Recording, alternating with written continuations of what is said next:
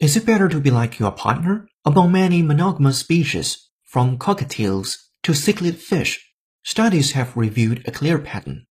It helps to be more similar to your mate. When mating pairs are behaviorally similar, their reproductive success tends to be higher.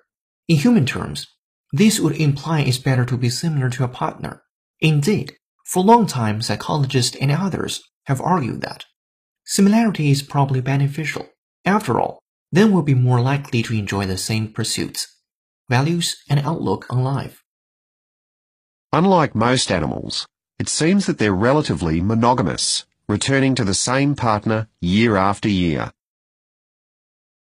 Unlike most animals, it seems that they're relatively monogamous, returning to the same partner year after year.